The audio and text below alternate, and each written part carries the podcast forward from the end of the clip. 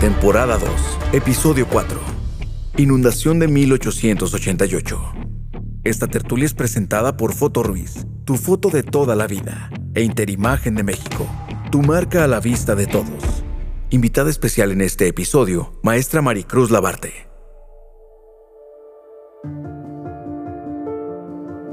En programas anteriores se ha mencionado que para tomar la decisión de establecer una puebla, en ese entonces se buscaba que hubiera agua.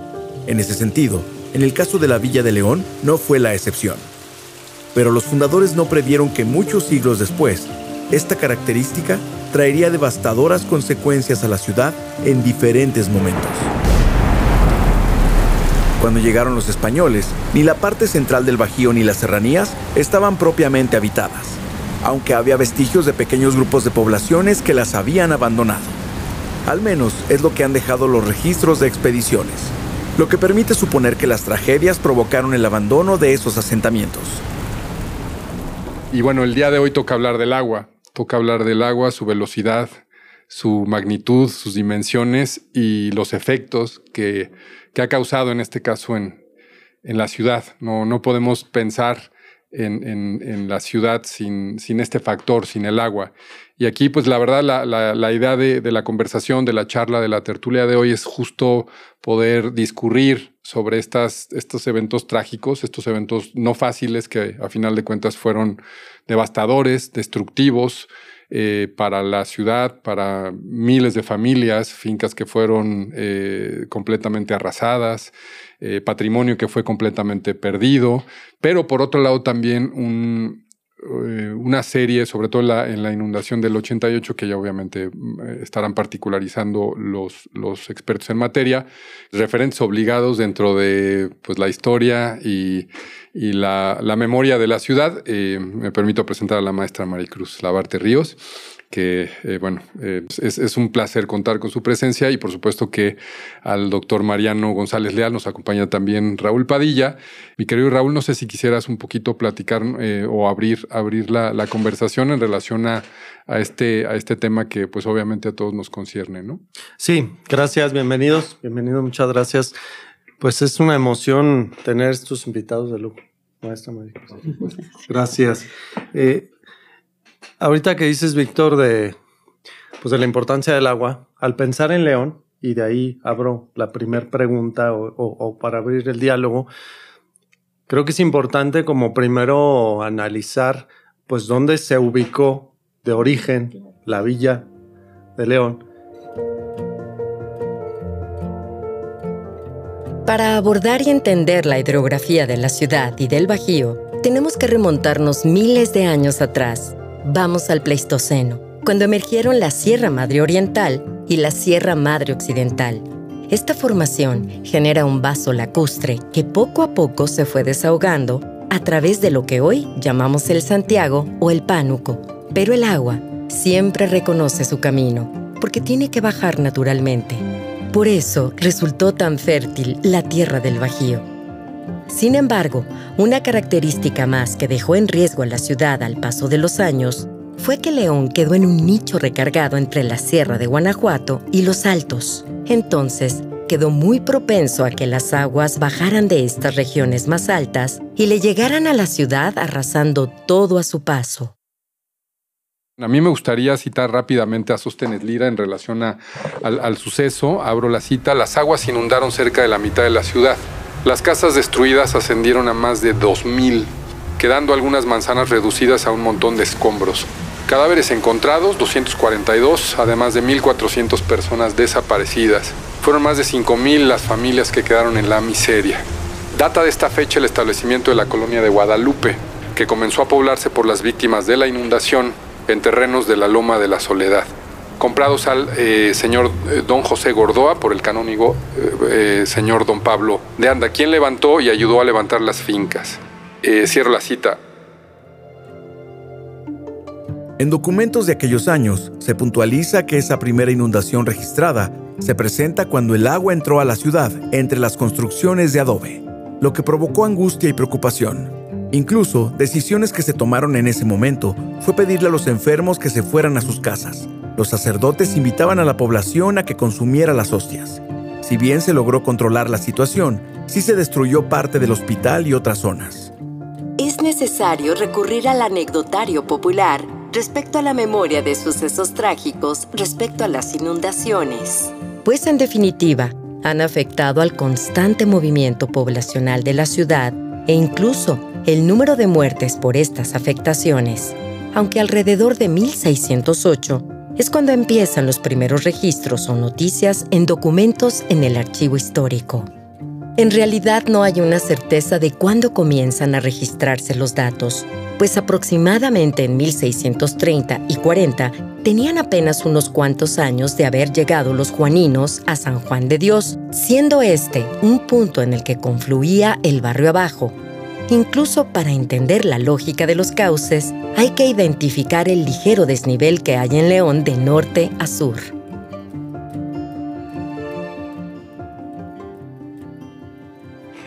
Posiblemente la magnitud de la desgracia no se alcanza a percibir porque pues, ni lo vivimos muchos. Sí, hoy, lo vemos muy lejano. Hoy lo vemos lejano, hoy lo vivimos como esta semana, como algunas. Si hiciéramos ese ejercicio imaginario y que nos puedan ir narrando en esa tragedia del 88, dónde estaba, cómo estaba ubicado eh, León, eh, dónde se inundó, por qué se fue la gente hacia, mencionas, hacia este cerro de, la soledad, que, nos podamos imaginar lo más posible, porque ahorita pensamos, ah, seguro se fueron a la gran plaza y ya se salvaron. No, hoy eh, recordémosle o ubiquemos imaginariamente, si se puede, hasta dónde estaba la traza, dónde hubo más agua, si eso es posible, a ver, les invito a que tratemos de hacer este ejercicio. Sí, bueno, bajó de los cerros inmediatos a Ibarrilla, y se extendió, obviamente, bueno, por la zona. Primero inundó el cuestillo, dicen las crónicas, los que narran, pues, cómo sucedió, que desde la tarde, que ya había pasado 15 días de constante lluvia y que, pues, esta vez amenazaba ser más fuerte, que incluso el jefe político les pidió a sus gendarmes que estuvieran vigilando el río. Monitoreando. Ajá, el monitoreando el río.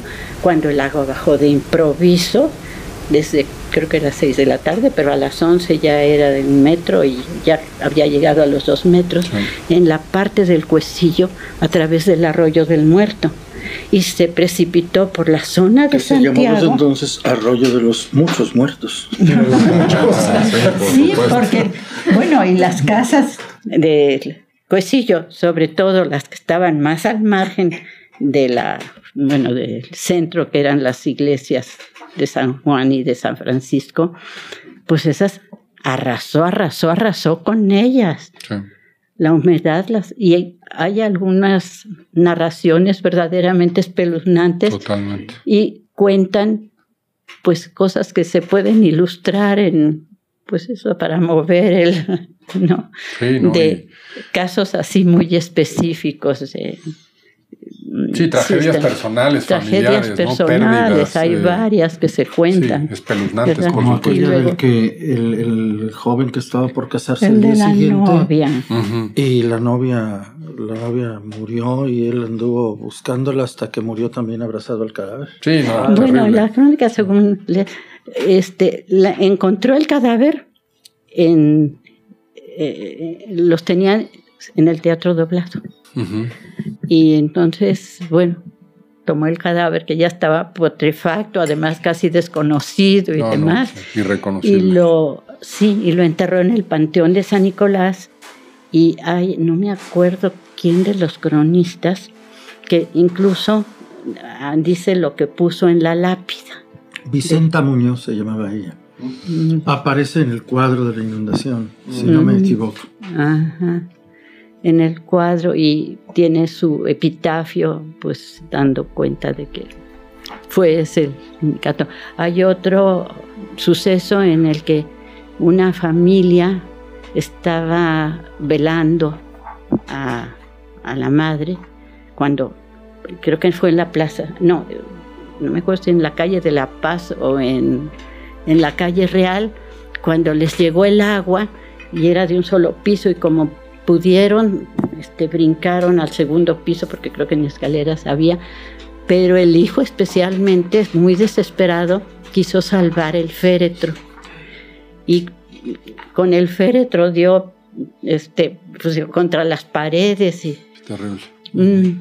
y por fin creo que él se salvó y ya no me acuerdo cuál fue el fin del, del féretro.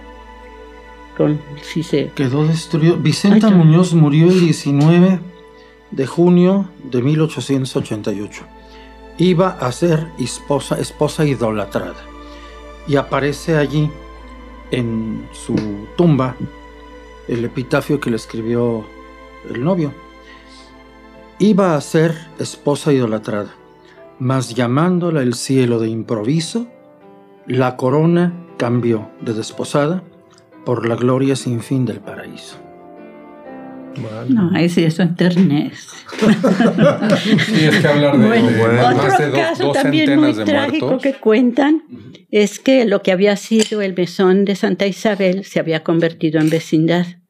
Entonces, quienes habitaban las asesorías, que pues deben de haber sido unos cuartuchos bastante feos, pues de improviso les llegó el agua, pero las casas vecinas habían muchos de las personas habían tratado de refugiarse sobre las azoteas. Y de pronto se vino abajo.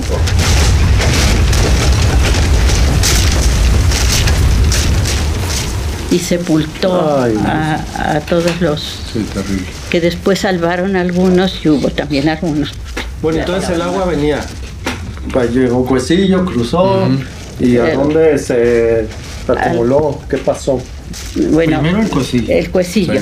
Y bajó por la parte de Santiago se fue hacia las calles de La Paz, hacia la calle Honda. Honda, que es esta de aquí. Por eso se llama calle Honda.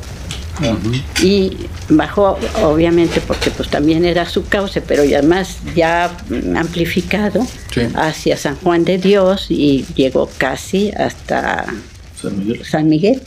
Sí, y otra cosa que hay que entender es la velocidad justo del agua, ¿no? Que dicen que, fue terrible. Por supuesto. Cuenta Rubén M. Campos, que vivía aquí, eh, estaba hospedado, el estudiante, en una casa de segundo piso, en un segundo piso de la calle Madero, que él vio cómo se dejó venir el agua por la calle Madero y arrastraba gente, cadáveres, roperos, ropa, animales, y que fue la escena más terrible que él puede recordar en su vida. Rubén M. Campos pues, es un gran folclorista y fue un gran humanista que rescató muchísimo de la tradición popular mexicana a través de dos libros. Él no era originario de León, pero aquí estudió y aquí vivía y su testimonio es verdaderamente patético, porque él estaba en un segundo piso, pero vio lo que pasaba por la calle y su testimonio es verdaderamente horrorizante.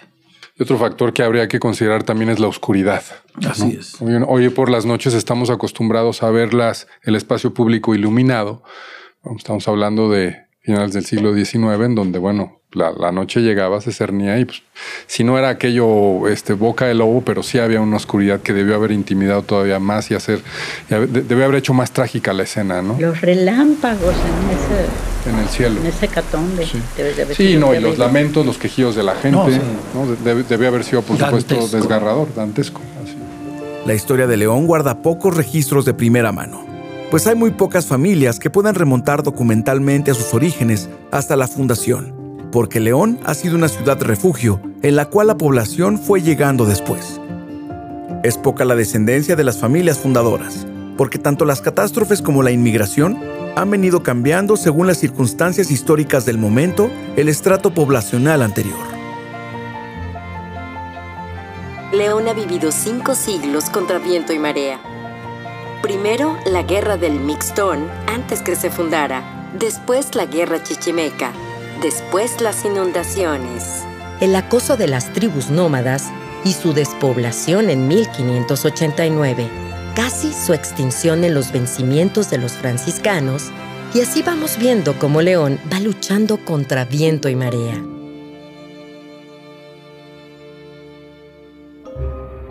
Tertulia. ¿Quieres seguir descubriendo la verdad detrás de la historia? Síguenos en Facebook e Instagram como tertulia.podcast y en nuestro sitio web como tertuliapodcast.mx.